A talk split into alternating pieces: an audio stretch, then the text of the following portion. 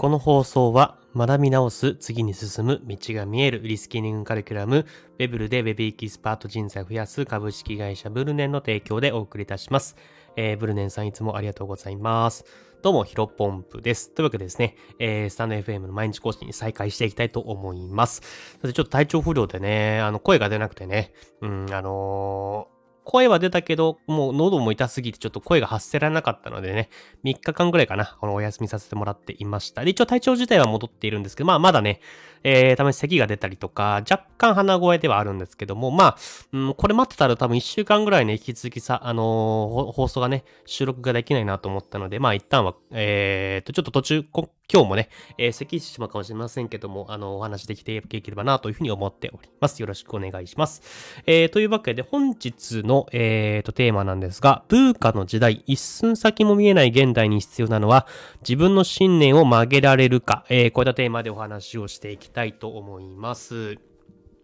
えーと、本題ですね。まあ、あのー僕ね、今、インスタグラムをね、最近やっていて、まあ、非常にね、あのー、ありがたいことに、あの、たくさんの方に見ていただいて、えっ、ー、と、フォロワーさんも続々と増えているような形になっています。まあ、ただその中でね、リールね、力入れようと思っていて、まあ、いろんな人のね、リール参考にしてるんですね。で、その中で、お名前間違ってたら申し訳ないんですけど、遠藤歩さんかな？歩む遠藤っていう風な、あのー、名前、アカウント名だったと思うんですけども、まあ、その方がね、結構、まあ、僕インスタグラムは、や、始めて、始め、インスタグラムを始めて、初めて知ったんですけども、その方がいらっしゃることね。で、まあ、非常にね、リール動画をね、上げていて、非常に有益なことを話されていたなと思ってたんですけど、その中で、まあ、こんな感じのことを、えー、このタイトルにね、えー、ある通りなことを書かれておりました。まあ、非常にね、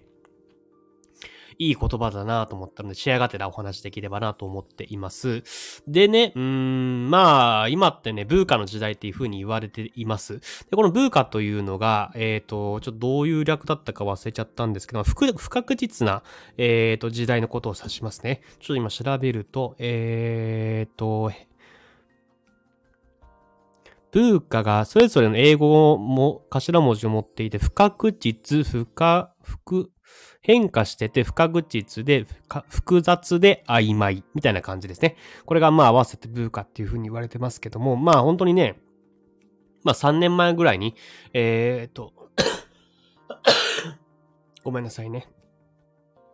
3年前ぐらいに、まあ、ブーカ、あ、ブーカじゃねえや、コロナがね、えっ、ー、と、流行って、まあ、そっからね、僕たちの世界は一変したなと思っています。で、まあ、コロナの前にもね、あのー、いろんなことがね、あの、たびたび、なんだろうな、いろんな技術とかセクテクノロジーとかがあって、あのー、人類っていうのは進化していったと思います。だから iPhone とかも確か、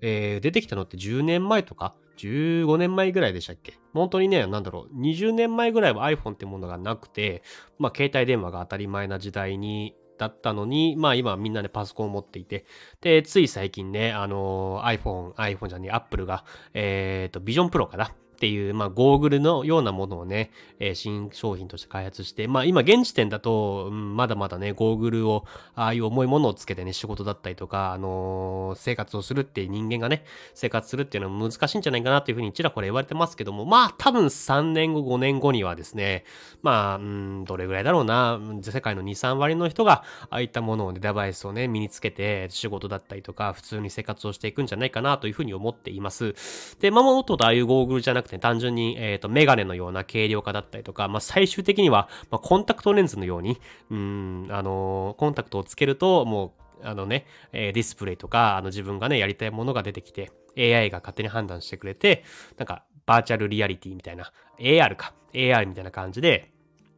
出てくるっていうのも全然あっても変じゃないかなと思っています。まあそれぐらいね、あの、僕らのこれ、これまで僕ら人間が歩んできた、えー、時代よりも、うんと、何十倍、何百倍も速いスピードで、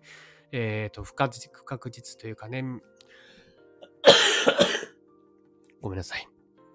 まあ、未来がね、えっ、ー、と、見えない中であの歩んでいくんじゃないかなと思っています。で、まあね、その中で、うん、まあ僕ら一般人というか、まあ、そういうね、新しいテクノロジーを開発するのが世界のね、ごく一部の天才だと思うんですけど、まあ僕らもね、やっぱり、うん、そういったもの、テクノロジーに対して、まあ不確実ね、本当に先が見えないような、えー、現代を生きていくんじゃない、必要があるんじゃないかなと思います。ただ、うん、ここね、えー、ブーカの時代を乗り越えるためには、まあ自分の信念を曲げられるかどうかが必要だなというふうに、えー、さっきの冒頭にも話した歩むエンドさんかな、が話されていて、あまさしくそうだなというふうに思ったんですね。で、僕自身、まあフリーランスとして今ね、あの1年ちょっとやらせてもらっていますけども、まあ、はるかに5年前の自分と比べて、自分の信念をね、いい意味で簡単に曲げられるように、え、なったなと思います。まあ自分で言うのもおこがましいんですけど、かなりね、あの、前、以前よりもね、素直になったなというふうに思っているんですね。で、これね、やっぱり、うん、人、なんだろうな。うん、難しいですけど、ね、言語化というか言葉にするのが難しいんですけども、これね、やっぱりね、いろんなものをね、あの、柔軟に受け、受け止める、ニュートラルに受け止めるっていう姿勢がものすごく大事だなというふうに思っていて、僕はね、あの自分がね、完全に無知だなというふうに、あの今フリーランスになった今でもね、えっ、ー、と、なんか人にあの、なんだろう、教わることも大切だし、あの、なんか人間に上下もないっていうふうに本当に心の底か思っているんですね。で、まあ、これ正直言ってしまうと3年前ぐらいの人はね、あ、時はね、僕自身なんか人に、なんだろうな、まあ、例えば学歴で判断したりとか、職歴で判断したりとか、仕事内容で判断したりとかっていう、まあね、本当にね、あの、失礼な人間でしたね。ただ今本当に、あの、誰から、本当に100人いたら100人の人から、えっ、ー、と、僕が持ってないものを持っている人たちなの、持って、人間っていうのはね、100人いたら100人のね、えっ、ー、と、なんだろう、生き様だったりとか、価値観だったりとかっていうのがあるので、それをね、聞きながら、えー、僕自身も成長していきたいなというふうに本当に思っています。なので、僕自身はね、結構この自分の信念を簡単に、ね、曲げられていると思います。まあ、例えば、そうだろうな、音声配信が大事っていうふうに思ってますけども、まあ、音声配信をね、ネガティブに捉える人もいるだろうし、ポジティブに捉える人もいるだろうし、まあ、それは、まあ、僕自身の意見も音声配信がね、ものすごく大切、自分の成長にとって大切っていうふうに、まあ、信念としては思ってるんですけども、まあ、他の人がね、えー、こういった意見もあるよっていうところで、僕がね、本当にその意見に納得できるんだったら、例えば音声配信をね、やめた方がいいんじゃないかなっていうふうに思ったりとか、うん、そういうふうな、あの、信念をね、簡単に曲げられるような人材、人間になっているんじゃないかなというふうに自分自身は思っています。で、まあこれちょっと具体例挙げた方がわかりやすいか。例えばね、うん、前のね、職場でね、なんかその時ちょうど PayPay とかね、楽天 Pay とかが流行り始めた時期だったんですね。で、その時に、まあ、あの、僕自身もね、PayPay とか、まあ、あの、なんだろうな、ちょっと怖かった、その時は怖かった、怖かったんですよね。なんか自動的に決済ができるのかっていうのは不安だったし、えー、思ったんですけど、その誰、会社の上司から誰かちょっと忘れちゃったんですけど、なんかその話になった時に、あのー、なんだか私は、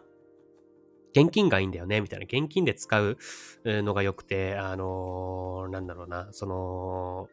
電子的に払うのが気持ちよくないんだよね、みたいな。だから全然ロジック、ロジカルじゃないね、話をして、かたくなにね、あの、拒んでたんですね。それを見て、ああ、やっぱりこういう風な感じで、かたくなにね、あの、鉄筋コンクリートのように、あの、その場で凝り固まってしまうと、まあ、時代のね、えー、波にあの取り残されてしまうんじゃないかなというふうに思ったんですよ。で、まあ、蓋を開けてみたらね、まあ、基本的に今、PayPay と楽天 Pay で現金で払っている人ってまだいるんですかね。まあ、いるか。まあ、コンビニとかね、見るとそうですけど、まあ、基本的に僕はもう財布をね、持ち歩かずに、え、生きていられて、まあ、なおかつ、それ PayPay とか楽天 Pay とかで、え、支払うことによって、多分、どれぐらいなのかな ?1 年間で2、3万とか、もっとやかもしれませんけども、まあ、それ以上のね、あの、利益というか、あの、得をしてるんじゃないかなと思っています。なので、まあ、これからなんでビットコインとかイーサリアムっていう、まあ、仮想通貨っていうのがあって、もともと現金が使われずに、えー、仮想通貨、まあ、デジタル上の通貨でやり取りされる機会が多いんじゃないかなというふうに思っています。なので、うーんと、信念をね、曲げてしまわないこと、まあ、コンクリートようにカチカチになると、やっぱり時代の波にね、え、津波とか、まあ、そういった大きい波が来た時に、あの、簡単にね、あの、取り残されてしまったりとか、あとは打ち砕かれてしまったりとか、立ち直れなくなってしまうってことはざらにあるんじゃないかなと思います。まあ、なので自分の自身、自分のね、信念を曲げられるような、まあ、スポンジというか、なんだろうな、スライムのような、えー、存在になれば、まあ、時代に合ったね、形になったりとか、あとは、時代、波にね、逆らわず、一旦流れを身を任せて、まあ、時代の流れのままに身を委ねていくっていういうことも大事なんじゃないかなというふうに改めて思いました。まあ、なので、このブーカの時代を生きていくためには、うん、あの、自分の信念を曲げられるかどうかっていうのが、ものすごく大切なんだろうなというふうに改めて思ったので、あのー、ぜひね、参考にしてもらえばなというふうに思っております。そして途中また咳をしてしまって申し訳なかったんですけども、まあまた明日から、えー、咳がないようにね、えー、10分間喋られればなというふうに思っておりますので、よろしくお願いします。えー、それでは本日の話は以上です。また明日も頑張っていきましょう。お疲れ様です。失礼します。Bye.